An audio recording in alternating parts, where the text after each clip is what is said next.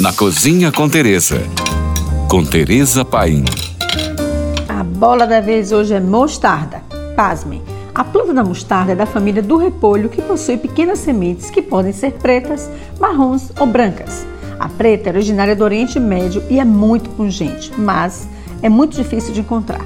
A marrom tem sua origem na Índia e é muito usada no lugar da negra. Já a branca ou amarela é nativa da região mediterrânea e tem sementes maiores e as menos picantes de todas. Eu amo mostarda e por isso eu vou dar um monte de dicas, gente. Prepara aí, ó. Pique uma porção de sementes de mostarda e misture com o dobro da porção de mel.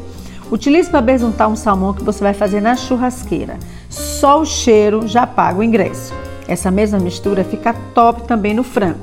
Tempere normalmente suas peças de frango e leve na churrasqueira.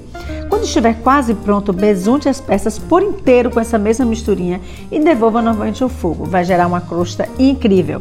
Sugestão é que para levar esse salmão ou frango na churrasqueira, você precisa usar aquelas panelas furadinhas próprias para churrasqueira. Fica realmente especial. Para fazer um omelete, experimente incluir uma colher de chá de mostarda em pasta. Depois me marca no post do Instagram com sua carinha de feliz, é claro. Legumes assados ou grelhados ficam super aromáticos quando você inclui sementes de mostardas no tempero deles.